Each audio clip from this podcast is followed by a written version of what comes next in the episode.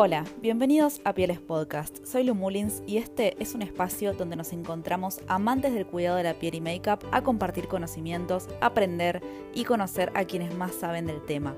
En cada encuentro tendré un invitado profesional y o influencer especializado en alguna de las dos ramas, maquillaje o skincare. Espero que te guste mucho. Bienvenidos a todos. Hoy tenemos en este nuevo episodio, que ya de por sí agradezco mucho a los que nos vienen siguiendo, a los que me siguen escuchando, que se coparon, que me llegan de mensajes súper lindos eh, y cálidos con respecto a este nuevo proyecto. Eso me motiva un montón para seguir haciendo este, estos episodios y estos encuentros auditivos. Y tenemos una invitada muy, muy copada, una persona muy cálida con una cuenta realmente enorme. Y les digo que si no conocen la cuenta de esta invitada que ahora la voy a presentar y nombrar, tienen que ir ya porque tiene un contenido muy, muy completo, no solamente de skincare, sino que podemos encontrar info de muchas ramas de la estética y la salud corporal en general. Así que bueno, es una persona muy bella, me atrevo a decir, que trabaja también dentro de lo que es el rubro de la belleza. Démosle la bienvenida a Cintia Bello. Hola, Lu, ¿cómo estás? Gracias. Gracias por la presentación, gracias por todo, por la invitación, gracias a la gente que está escuchando. Es un placer realmente tenerte acá. Eh, bueno, voy a aclarar que no nos conocemos, así que me pasa muchas veces que el primer contacto que tengo con el invitado es un podcast, bien de caradura que soy, pero me encanta tu cuenta, la sigo hace rato y realmente tenía muchas ganas de que aceptaras la invitación. Así que muchísimas gracias por estar. Muchísimas así que bueno, sin, bueno, eh, Vamos a empezar. Presentate para las personas que no saben quién sos. Presentate, contanos un poco de tu vida. ¿Quién sos? ¿Quién es Cintia Bello? Uf, bueno, es complicado, es difícil autodefinirse, ¿no? Pero bueno, eh, soy Cintia Bello, tengo 37 años, eh, soy médica, eh, me dedico a la estética, tengo mi consultorio propio, soy mamá, tengo dos bebés, eh, Mati que tiene cuatro años, René que tiene dos, eh, un marido francés. Eh, y tengo una cuenta de Instagram que, bueno, es lo que me trajo hoy. ¿Y cómo empezaste con esa cuenta que hoy en día tiene una comunidad re interesante y realmente tu contenido es contenido muy completo. O sea, yo no veo tantos IGTV como vos. O sea, sos como la reina para mí del IGTV. IGTV que tiene info piola, info de la buena, de calidad, como muy profunda. ¿Cómo empezó todo esto? Ay, gracias. Sí, en realidad em, es un tema. Yo prefiero hacer IGTV porque me suelo ir un poco por las ramas cuando hablo, así que es un, tema que puede suceder en acá, así que vos cortame. Em, y mm, me resulta como a veces medio difícil poder resumir la información en un post, entonces nada, es más fácil, es más fácil editar, tipo, para ponerse adelante de la cámara y hablar y chau. este, ¿Y cómo empezó la cuenta? Bueno, en realidad, o sea, yo hace bastante tiempo que tengo mi consultorio. Em, el consultorio no es a la calle, o sea, no, tengo la, no tenía la llegada a la gente de ninguna forma. Eh, al principio me costó porque eh, o sea, yo tenía, en un principio trabajaba solita, estaba en un lugar chico, empecé como todo el mundo empieza con cinco personas que nada, que de conocido, de conocido, de conocido, y como que eso, empecé a crecer eh, y también, bueno, empezó a crecer la cantidad de gente que me llegaba. Em, el consultorio fue empezando a quedarme un poco chico, me trasladé a otro lugar, estaba en un cuarto piso en el microcentro y es como, bueno, necesito atraer gente, básicamente, ¿no? Así que em, empezó de esa manera, empezó como una forma de decir, hola, estoy acá, tipo, si a alguien le interesa me puede pedir información. Eh, y de a poco fue como virando a lo que es hoy, ¿no? En un principio, de hecho, si vas muy atrás, que es algo que seguramente. Soy stalker de cada. Vas a ver que es más que nada. empiezo desde, el post número uno, porque aparte son los posts que más me interesan. Está buenísimo ver cómo arrancó. Sí, tal cual.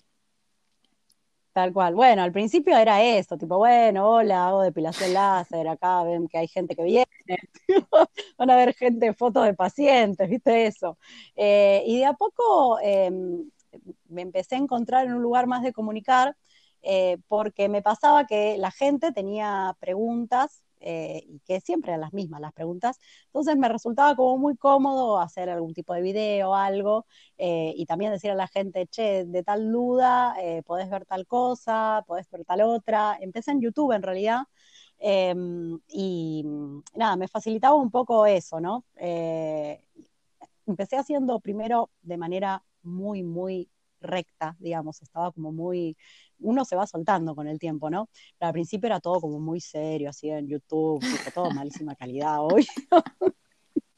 Eh, y de a poquito después me fui trasladando más a Instagram eh, y bueno, y empecé a, hacer posts, etcétera, etcétera, etcétera, y, y, fui como creciendo de a poquito, mucho, nada, por el, esto, el boca en boca, la gente que por ahí recomienda un post y así. No, realmente se ve todo ese progreso y como una, realmente como una intención de que el cliente, de, educar al cliente, ¿no? Que te elijan porque, por lo que vos sabes o no, o, por lo menos que tengan la, la posibilidad de elegir en base al conocimiento que vos estás brindando, que me parece súper interesante. Y, a ver, la pregunta al millón.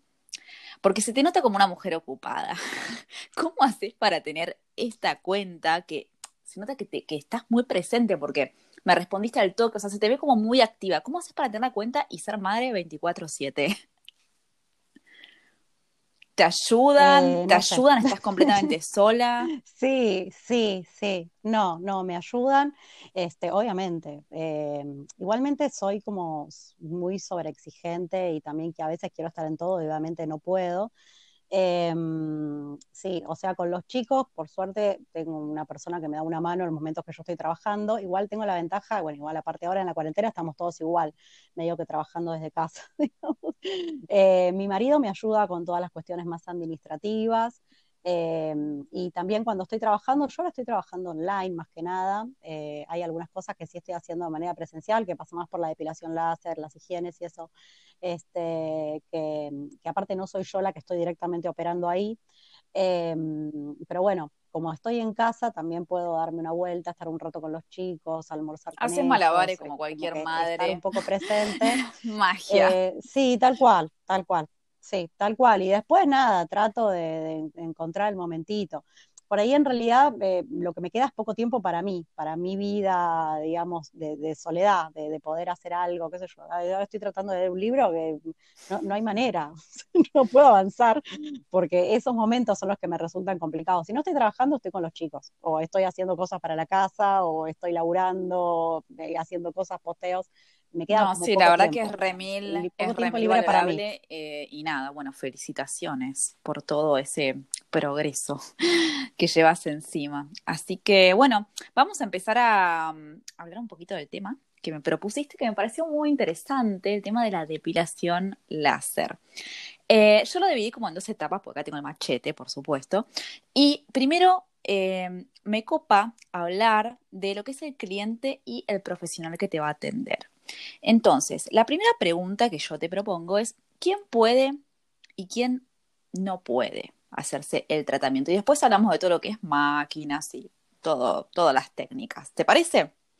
¿Quién podría y quién no podría hacerse el tratamiento de depilación definitiva? Eh, mira, para mí lo, importante es que em, el láser es un equipo médico para poder comprar, o sea, para poder adquirir una máquina láser tiene que haber un médico responsable y la máquina está a nombre de un profesional médico. Ese médico tiene que haber hecho una capacitación, eh, tiene que tener una autorización del Ministerio de Salud, etcétera.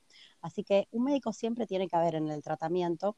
Y eh, a mí me parece súper importante también que eh, antes de empezar siempre haya un médico que te evalúe. porque es importante hacer una historia clínica, descartar contraindicaciones, Em, que el médico también te explique cómo va a ser el tratamiento, qué cosas son esperables durante la sesión, eh, cuáles son las contraindicaciones, em, que explicarte también cómo tenés que venir preparado a la sesión, sacarte todas, todas, todas, todas las dudas em, y eso tiene que ser un profesional que está capacitado. Para mí lo importante, igualmente más allá, obviamente, de una cuestión de título, es que esa persona esté capacitada. el operador en sí puede ser médico o puede no ser un médico, pero tiene que estar capacitado. ¿Qué significa eso? Eh, el operador puede ser un técnico de hermocosmiatra, tranquilamente, pero no puede hacerlo solo. O sea, eh, un cosmiatra no puede alquilar un equipo en X lugar eh, y ponerse solo a hacer el tratamiento así por su cuenta, ¿no? Sí puede haber un cosmiatra que está bajo supervisión de un médico que haya sido entrenado por un médico y que ese médico sea el responsable del tratamiento y que haya sido el encargado también de hacer una historia clínica previa, etcétera, ¿se entiende?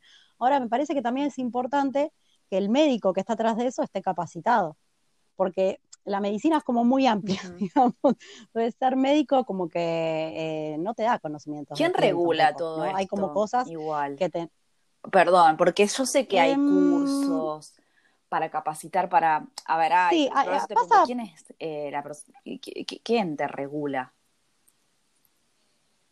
Eh, bueno, el Ministerio de Salud claramente es el que regula el- los, equi- los temas de los equipos, todo eso está regulado también por la ANMAT.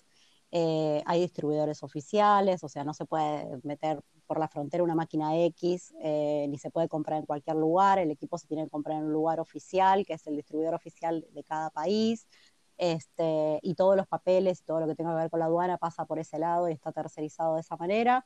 Eh, y, y después, bueno, es el, el Ministerio de Salud el, también el que te autoriza. ¿no? Eh, hay una regulación en ese sentido, pero eh, en la estética a mí me parece que es como algo muy nuevo también. Entonces, hay como muchas cosas que están como en el aire. Eh, empezando porque, por ejemplo, la estética en sí como especialidad no existe.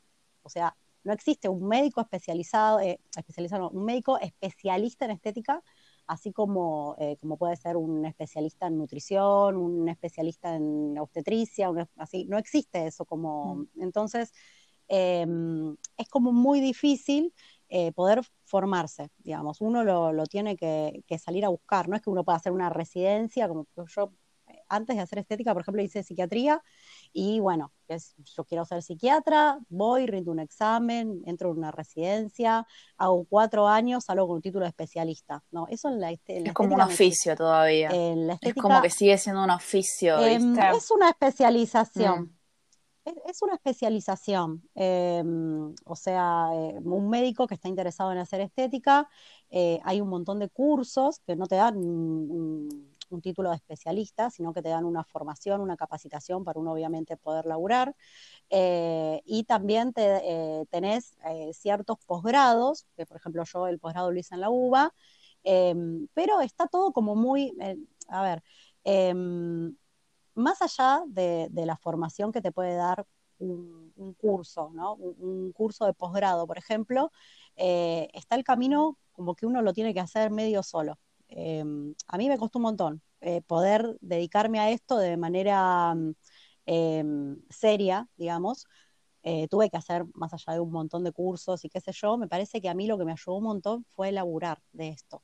Yo empecé haciendo ya psiquiatría, empecé a laburar en centros de estética y aprendí muchísimo de, de- de estar ahí, de estar ahí con el paciente, de laburar con otras personas que me enseñaron un montón de cosas, no solamente médicos con los cuales trabajé, sino muchos cosmiatras, muchos cosmetólogos con- de los cuales aprendí bocha, eh, y los posgrados, las cosas que están armadas, eh, lo que tienen es como una formación teórica que está recontracopada, pero no te dan ningún tipo de, de formación práctica. O sea, la práctica es, somos 15 personas arriba de un tipo. O sea, Claro, eso como que los pingos se ven en la eh, cancha, claramente ¿no? uno- Digo, o sea, lo que es la experiencia es tal así. cual. Entonces, Igual, para, porque la gente me va a Sí, matar, pero no voy a dejar pasar eh, la oportunidad. Explícame cómo terminaste en un posgrado de estética si hiciste psiquiatría. eh, bueno, no era feliz. ¿Cómo fue O sea, ahora, claramente no era feliz. Claramente, pero eh, sorry, Ay, sorry. ¿te viste? Te dije que me iba a ir por las ramas. Te No, lo no, dije que me iba a ir por la las ramas. me hago cargo de irme por las ramas soy yo, pero eh, brevemente contame cómo fue. Sí. Eh, brevemente, Si podés. nada, yo desde chica siempre dije que, sí, voy a tratar de resumir. Desde chica siempre dije que quería ser médica, pero viste cuando uno es chico, tipo, ¿qué querés ser bombero? Bueno, yo decía que quiero ser médica. Y fue así toda la vida, tipo, quiero ser médica, quiero ser médica, quiero ser médica. Terminé la secundaria, me metí a estudiar medicina y cuando realmente me lo cuestioné ya estaba en segundo año.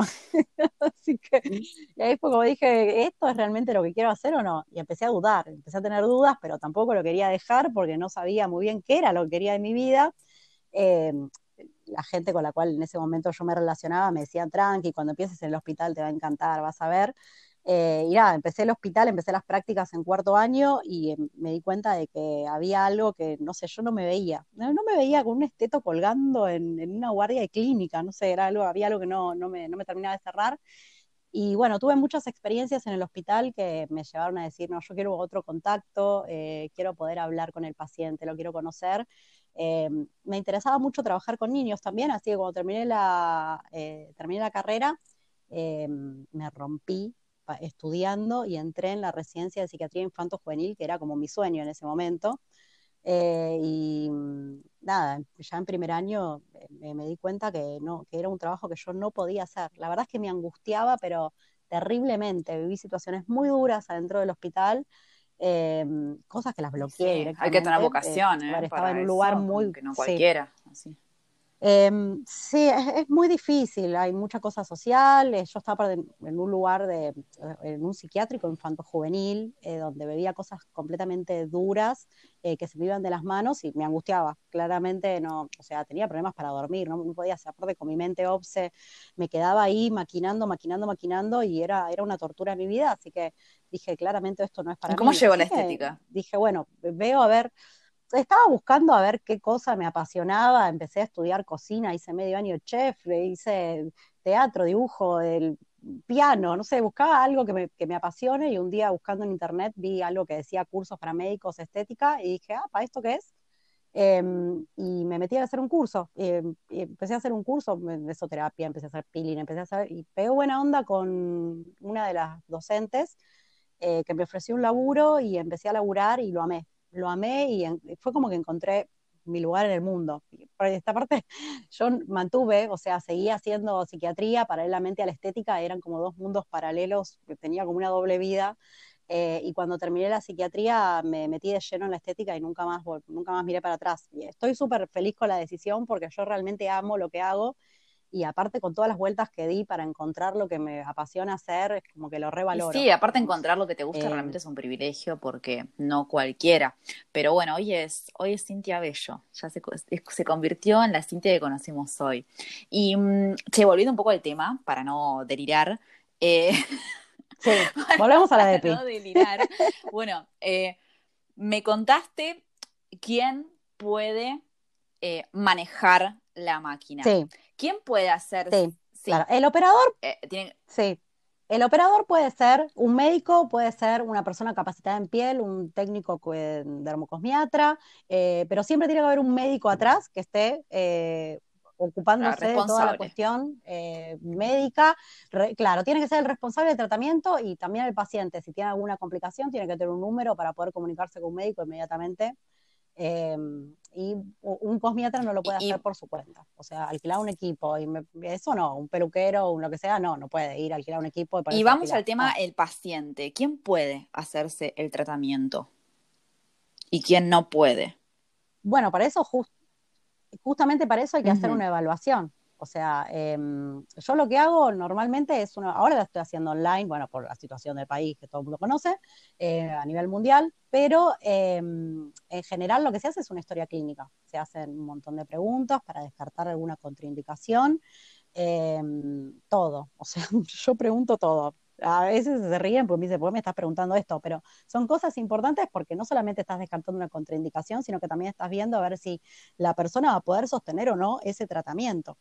Este, tenés en cuenta, eh, más o menos, te digo así. Sí, porque me parece re importante saber cómo las, patologías que el profesional tiene que saber sí o sí de mí si yo quiero hacerme el tratamiento y por lo menos, si no me las preguntas, poder comunicárselas.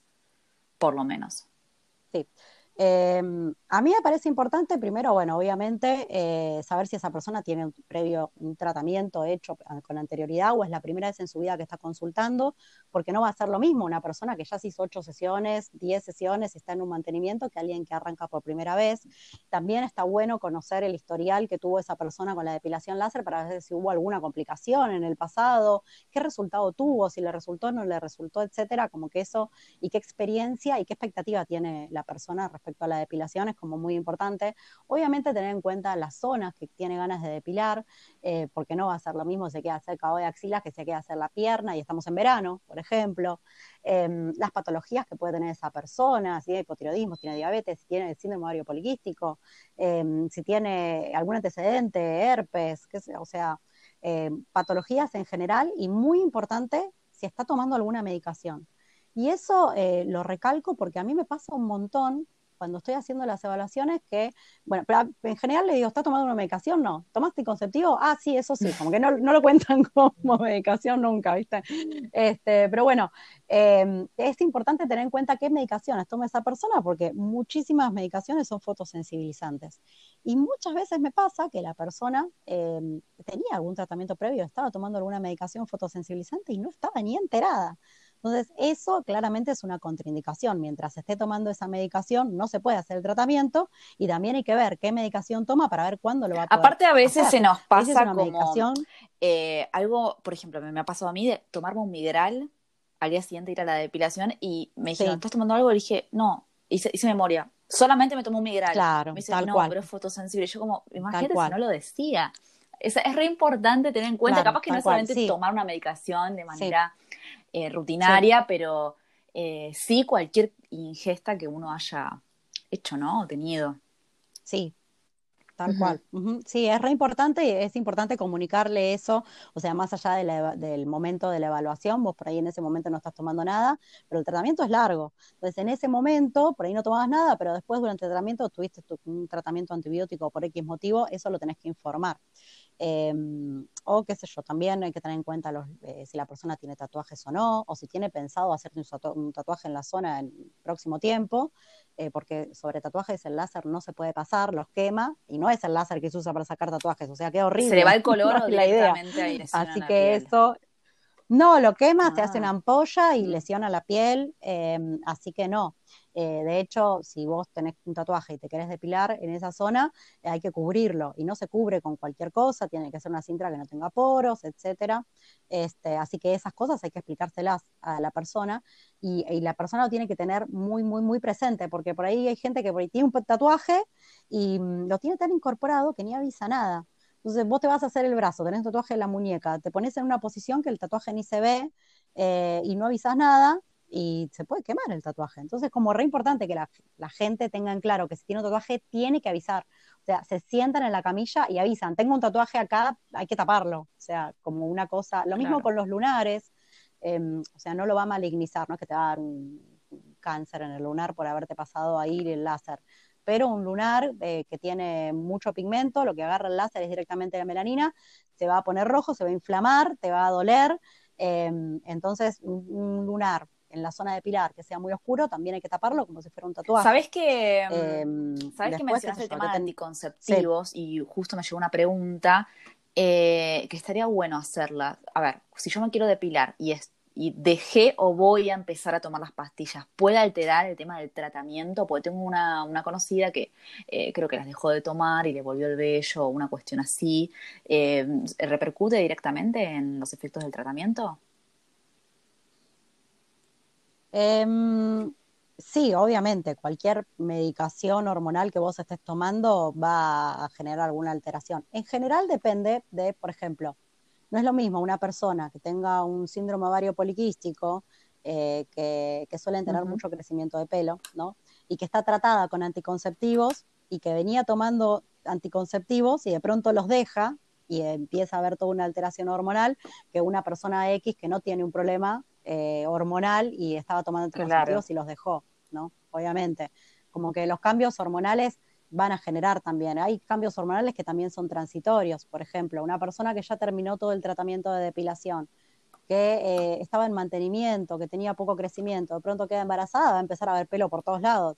Y es normal eso, porque hay una cuestión hormonal. Seguramente cuando pase todo el embarazo, esté en el posparto, va a empezar a notar de nuevo una disminución y por ahí necesita un mantenimiento después. O sea, los cambios hormonales van a generar eh, cambios en, el crecimiento del vello, porque eh, el crecimiento de vello está como determinado por eso, ¿no? Por la genética, por lo hormonal y em, no por me rasuré o no me rasuré, ¿no? que es algo que por ahí la gente piensa mucho, de que, uh, me rasuré con la maquinita de depilar y me salió pelo por todos lados por esto, no, bueno, hubo un cambio hormonal que generó eso también.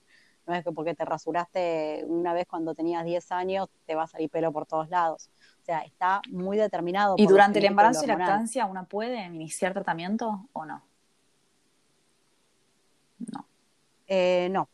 Em, a ver, el embarazo siempre es como una cuestión eh, ética, se podría decir.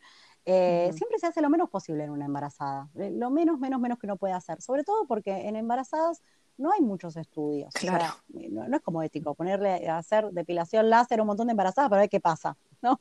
Esa es la verdad. Entonces, al no haber estudios, obviamente se trata de evitar. ¿Cuál es la realidad? La realidad es que el láser no atraviesa la piel. O sea, eh, llega ahí, en el, calor se, eh, en las primeras capitas de, la piel y directamente selectivamente al folículo piloso, que es lo que tiene la melanina. No es que va a atravesar y que va a llegar a la sangre, que va a llegar a la placenta, que va a llegar al bebé, o eh, tampoco es que va a llegar a la leche, ni va, o sea, no hay manera, no va a llegar al útero, no le va, no le va a sacar el pelo al bebé, eso no va a pasar. Em, puede ser que la persona embarazada eh, se manche, por ejemplo, pero no, no hay una cuestión de que pueda poner en riesgo o que genere alguna malformación en el bebé.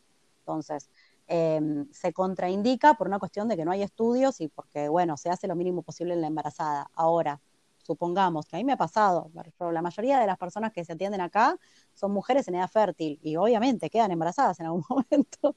Este, si vos te venís haciendo el tratamiento de depilación, tenías sesión, por ahí no estaba buscando un bebé, pero bueno, quedaste embarazada, te hiciste la sesión y ni sabías que estabas embarazada, eh, por ahí me llaman y se asustan, che, me hice la sesión, y resulta que ahora me dio positivo, ¿qué pasa? ¿Qué pasa con el bebé? A ver, no va a pasar nada con el bebé, no le va a pasar nada al bebé, pero obviamente el tratamiento ahí se suspende. O una vez que uno confirma el embarazo, se suspende. Pero eso es una de las preguntas que también hay que tener en cuenta en el momento de, ver si se arranca o no un tratamiento de depilación. Porque yo una de las preguntas que hago es esa, y siempre se ríen cuando esa pregunta. O sea, eh, ¿tenés hijos? Sí, no. ¿Estás buscando un bebé? Ja, ja, ja, no, no estoy buscando un bebé. Pero para mí es re importante saberlo, porque si la persona me dice, sí, la verdad que eh, voy a empezar a buscar el mes que viene, no le recomiendo a esa persona que arranque un tratamiento de depilación. Pues se hace dos sesiones y queda embarazada, lo tiene que suspender. Y es re importante eh, que el tratamiento tenga cierta regularidad, porque el momento de hacer la sesión siempre va a ser en la fase anágena y, em, eso va a ser un cambio grande en el tratamiento. El momento en el cual la persona viene, ¿no? A ser lo mismo si viene em, cada tres meses, cada dos meses, si hace un tratamiento regular, si hace un tratamiento, eh, o sea, siempre es más efectivo hacer las sesiones en fase anágena de manera continuada que hacerte 80 sesiones que hiciste eh, tres sesiones un año, después cortaste, hiciste ocho sesiones otro año, después cortaste, hiciste cinco sesiones, así, como que es muy importante para la efectividad también la forma en la cual se hace. Claro, esto lo vamos a hablar ahora en un tiempo, pero la verdad voy a destacar, Cintia, que estás en todo el detalle, ¿eh? o sea, yo hace años que estoy con la depresión definitiva y no sé, como este tipo de preguntas tan específicas y pensando incluso a futuro no me la han hecho, sí, lo del tema de los medicamentos, tatuajes, como mi rutina, pero vos se nota que estás como en cada detalle. Y para, mm, a ver, ya nos atendió el médico, ya nos hicieron como todo el cuestionario, ¿no? Previo, eh, para chequear si podemos empezar el tratamiento o no, pero una vez que iniciamos el tratamiento, ¿cómo podemos tiramos algunas pautas claves para sentirnos como que estamos en un espacio seguro. O sea, el tema del el ambiente, eh, la maquinaria, lo que no puede faltar en un lugar para realmente conocer que el lugar está apto y seguro para tratarnos. No sé si se entiende la pregunta. Bueno, obviamente eh, es importante que cuando la persona llega al lugar ya eh, esté preparada y que haya tenido cierta información. Eh, tiene que ir preparada de una manera especial y la persona tiene que tener en claro cómo es eso, ¿no? Qué indicaciones previas al tratamiento, si se tiene que haber rasurado, con cuánto tiempo de anticipación, cómo lo tiene que haber hecho. Se tiene que llevar algo a la sesión, también obviamente lo tiene que saber. Em, y después, una vez que, que llegó al lugar, em, yo en general les hago firmar un consentimiento informado cuando ingresan. Eh, para que esté todo también por escrito, para que la persona eh, sepa, digamos, qué es lo que se va a hacer y también pueda leer a ver si algo, si tiene alguna pregunta antes de empezar, también eso es importante.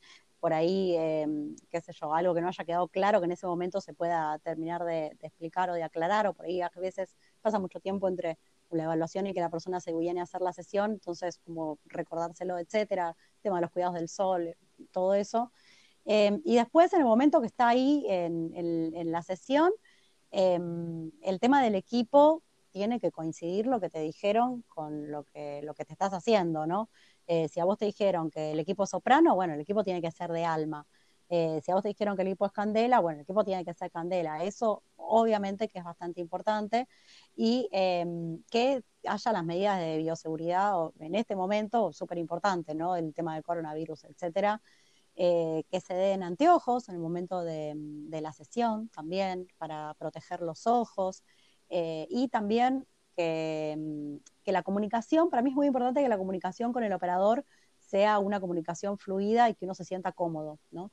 Para poder, eh, o sea, podés llegar a sentir un poco de molestia en el tratamiento, solo tenés que tener claro también qué cosas son esperables y qué cosas no. Y en caso de que te esté resultando molesto, poder avisarle a la persona y que la persona haga algo para poder disminuir esa situación incómoda.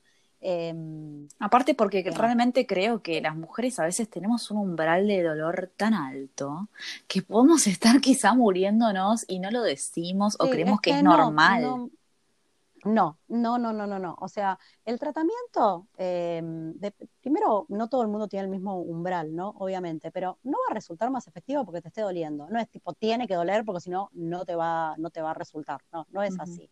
Este, es normal que haya cierta molestia durante el tratamiento, pero tiene que estar dentro del umbral de dolor y si está superando el umbral de dolor hay que avisarlo. Este, y hay que avisarlo porque mm, em, también, pues, si uno, eh, es muy operador dependiente todo, ¿no? Eh, sobre todo el equipo soprano, eh, muy operador dependiente porque trabaja levantando calor progresivamente y eh, tiene que haber un hasta dónde. Y no es para todo el mundo igual. No, no es que se usa un protocolo, que todo el mundo va a tener la misma potencia, todo el mundo va a tener. No, no es para todo el mundo igual. Entonces es importante la comunicación para que también, si vos estás sintiendo un calor excesivo, lo digas y poder también frenar y ver cómo cómo hacer que esa sesión sea cómoda en todos los sentidos, no solamente a nivel dolor, sino cómoda, que vos te sientas cómodo, que estás en bolas, adelante de una persona que no conoces, ¿no? Que esa persona tenga empatía, que, esa persona eh, te, mm, no sé, que, sea buena onda con vos, ¿no? No que te estés muriendo de dolor y te diga, no, bancátela, bancátela, bancátela. Primero, porque puede haber una complicación, y segundo, porque tampoco es un momento agradable, ¿no? O sea, yo como mujer y como consumidora también he ido a diferentes lugares a hacerme depilación y he tenido diferentes experiencias y me parece que todo eso también hace al, lugar, más allá del tratamiento que te resulte o no efectivo, uno se tiene que sentir cómodo. Re, me parece re importante lo que decís, ¿eh? ¿eh? sobre todo porque, por eso, porque te sentís como una situación súper vulnerable, expuesto y sentir esa contención o esa comunicación que el otro te está escuchando, que está atento a, a cómo vos estás viviendo la experiencia me parece re importante. Y con respecto a mm, el tema de las máquinas, las más populares que se usan ahora, ¿cuáles consideras que son y mínimamente las diferencias para tener en cuenta y por lo menos saber cuál elegir según nuestra conveniencia y posibilidades económicas, calculo?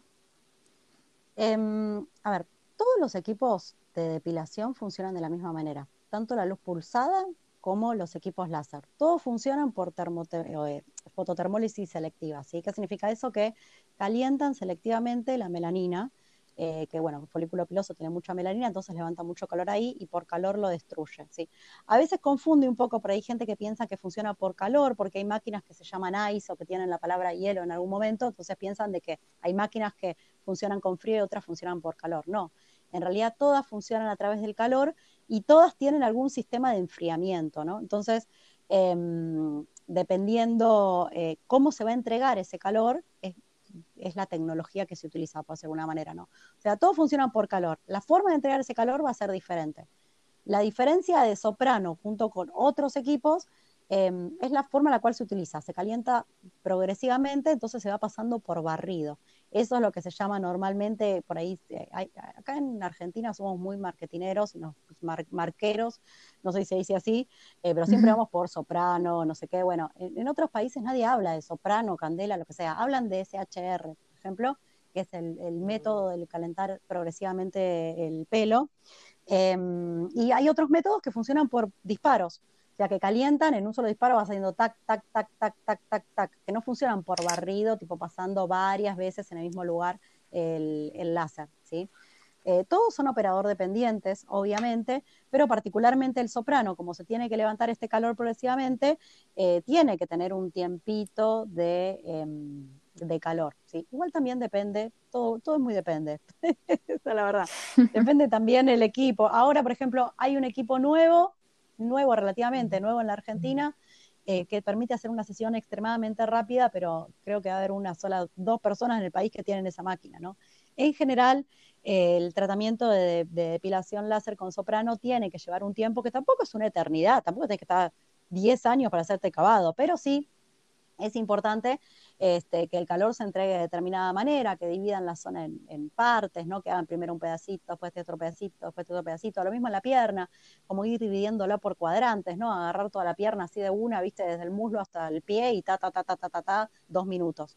O sea, requiere como un tiempo eh, para poder alcanzar ese calor. En cambio, otras máquinas, como por ejemplo el Candela, funciona como por disparos, entonces va haciendo tac, tac, tac, tac, tac, tac, tac. Este, y después tenés diferencias más técnicas. Hay equipos que son alexandrita, equipos que son soprano, eh, soprano, perdón, de diodo. Em, todos los tratamientos láser son efectivos. O sea, eh, Candela es un equipo buenísimo, Soprano es un equipo buenísimo de depilación, más allá del modelo. Es un buen equipo pero todos son operador dependientes. Entonces, em, hay que tener en cuenta no solamente que el equipo sea original y la marca, sino en cómo se realiza ese tratamiento, en qué tiempo se realiza ese tratamiento eh, y que, bueno, tener en cuenta también la fase y la continuidad. Te hago una pregunta, sin, esto ya es re personal, pero eh, están las sucursales, eh, acá no hay problema hablar de marcas porque, bueno, este, este proyecto es mío personal por el momento. ¿Las sucursales de Definite usan este tipo de maquinaria o usan máquinas diferentes? No tengo ni, idea. Ah, no, yo pregunto, porque como que hay mucha diferencia, ¿viste? Valores y prometen como un tratamiento definitivo, definitivo que no te crece nunca más un pelo. Cosa que me parece cuestionable, pero no, capaz que la que me está equivocando soy yo. No, no, no, no, no, no, Perdón, pero quería tirar la posta, quería saber la realidad.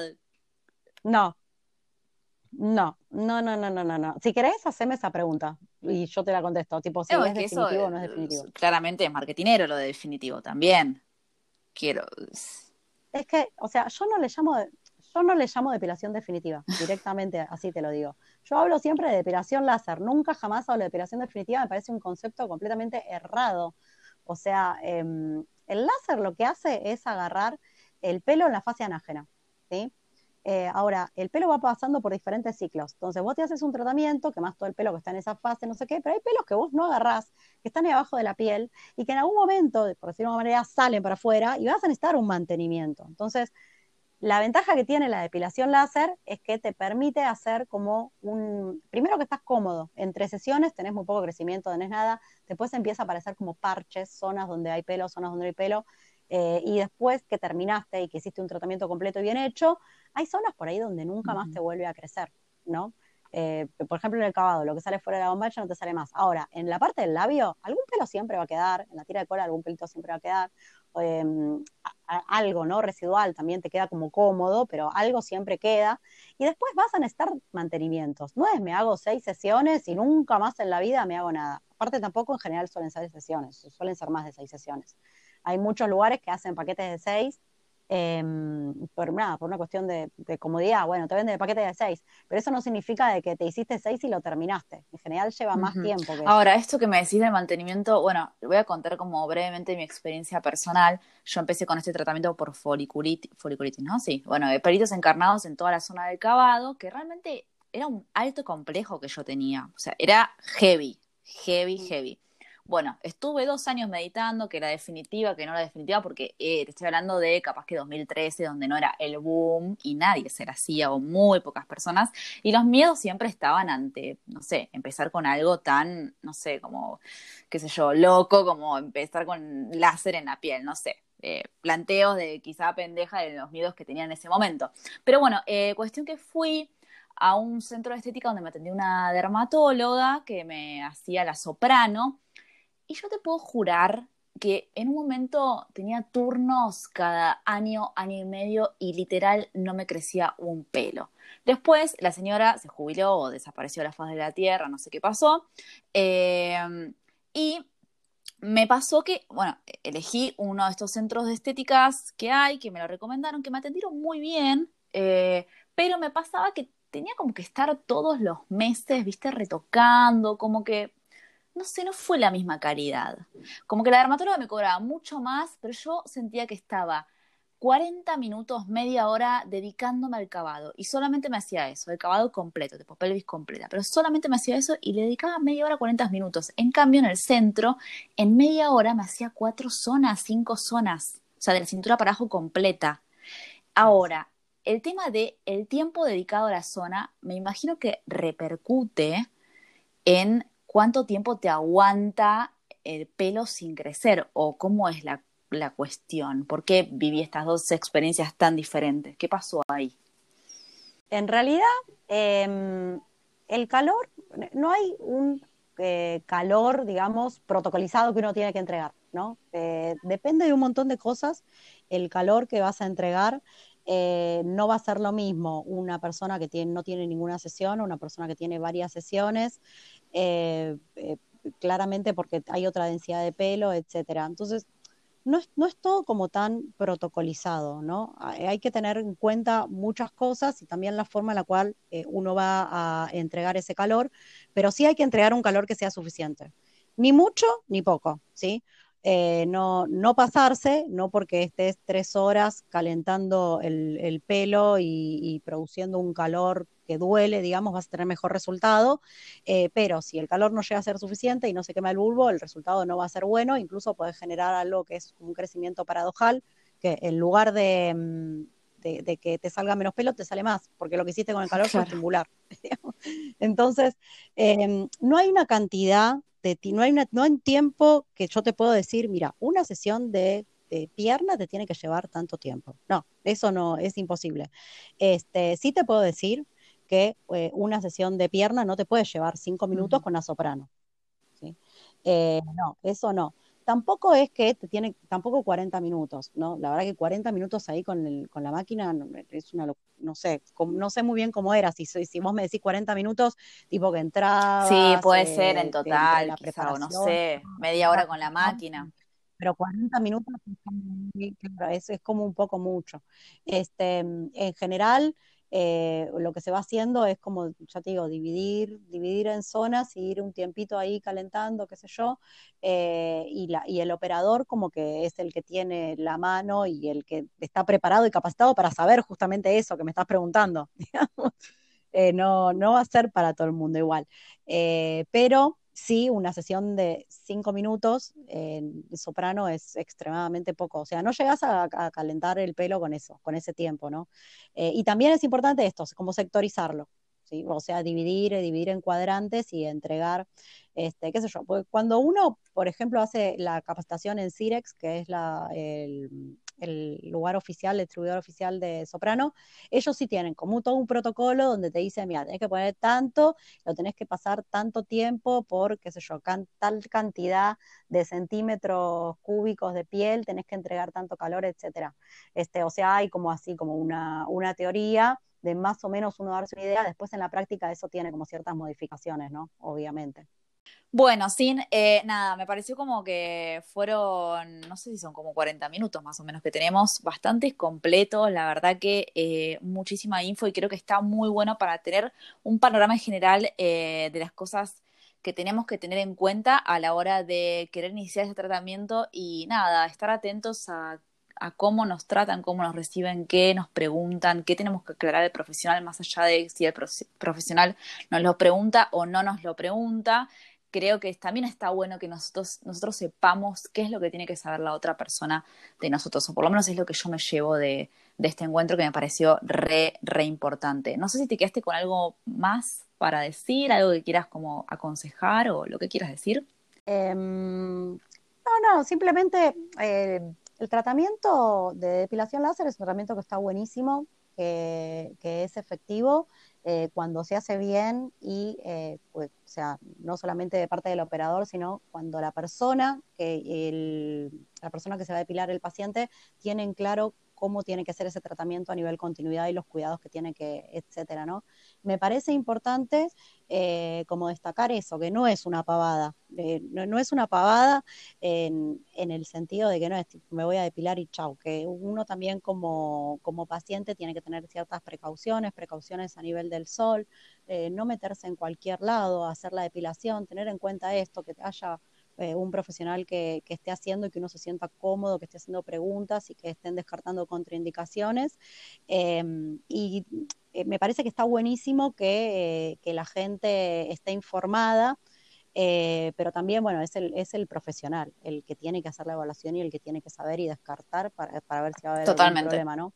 Eh, y lo importante de la DEPI lo importante de la DEPI para mí es eh, que sea personalizado. Igual que pasa con todo, ¿no? Este, no somos todos iguales, no, es, no, siempre igual, nuestra piel no es igual, nuestro pelo no es igual, entonces es muy difícil em, poder decirte, sí, bueno, una sesión tiene que ser así, o esto tiene que ser así, esto tiene que ser así, porque lo importante es personalizar y tener en cuenta el paciente y las características que tiene ese paciente en el momento de, hacer la sesión, igual que en las rutinas. Re, aparte que, nada, está bueno como irnos con la idea de esto, ¿no? Que es un tratamiento, no es ir a depilarnos, en realidad, está bueno eso, es un tratamiento. Eh, bueno, ya que dijiste skinker, hago la última pregunta que no tiene nada que ver a lo que estuvimos hablando, pero danos, un consejo de cuidado de la piel facial que eh, no sea limpieza, ni hidratación, ni protección y que a vos te guste comunicar o compartir. Tu consejo. Em, me parece que la, constancia es fundamental, obviamente. Eh, me parece que eso es todo, digamos, eh, ser constante, más allá de que, o sea, sí, limpieza, hidratación, protección solar, pero con los productos correctos. Em, lo importante es como ver qué necesidad tiene la piel y entender que la piel es dinámica, que las necesidades que tenés hoy no van a ser las mismas por ahí la que tenés en tres meses cuando cambie el clima, eh, y que hay ciertas cosas que son como muy básicas que uno en su casa puede hacer y puede, mm, puede informarse e ir a buscar, y hay otras cosas que necesita el asesoramiento también de un profesional. Em, si tenés una patología, eh, tenés algún problema en la piel, consultar a un profesional es como algo recontra importante. Eh, ahora hay como un boom y más en la cuarentena, cuentas de skincare y qué sé yo y qué sé cuánto, eh, pero bueno, no mandarse solo a más si tenés la piel sensible, a comprar cualquier cosa, este, consultar con un profesional y, ser amable, amable con la piel, amable en el sentido de, cuidarla, de tener constancia, eh, darle productos suaves que la ayuden, que la ayuden con la hidratación, que la ayuden a proteger y a limpiar, eh, y para todo lo demás están la consulta profesional. bueno, bueno, sin nada. Me encanta, fue un placer enorme tenerte, realmente te vuelvo a agradecer por tu tiempo de madre que vale oro también. Así que nada, va a ser un placer volver a tenerte en algún encuentro futuro y bueno, te nos despedimos. Muchísimas gracias por estar con nosotros. Muchas gracias a vos por la invitación y muchas gracias a, los que se quedaron hasta acá escuchándome. Eh, les mando un beso a todos y nos vemos en algún momento. Besitos, sin. Muchas gracias. Si te gustó el programa, podés suscribirte para no perderte ningún episodio, seguirnos en Instagram Pieles Podcast y compartírselo a todos tus amigos. Seguro a alguien le sirve.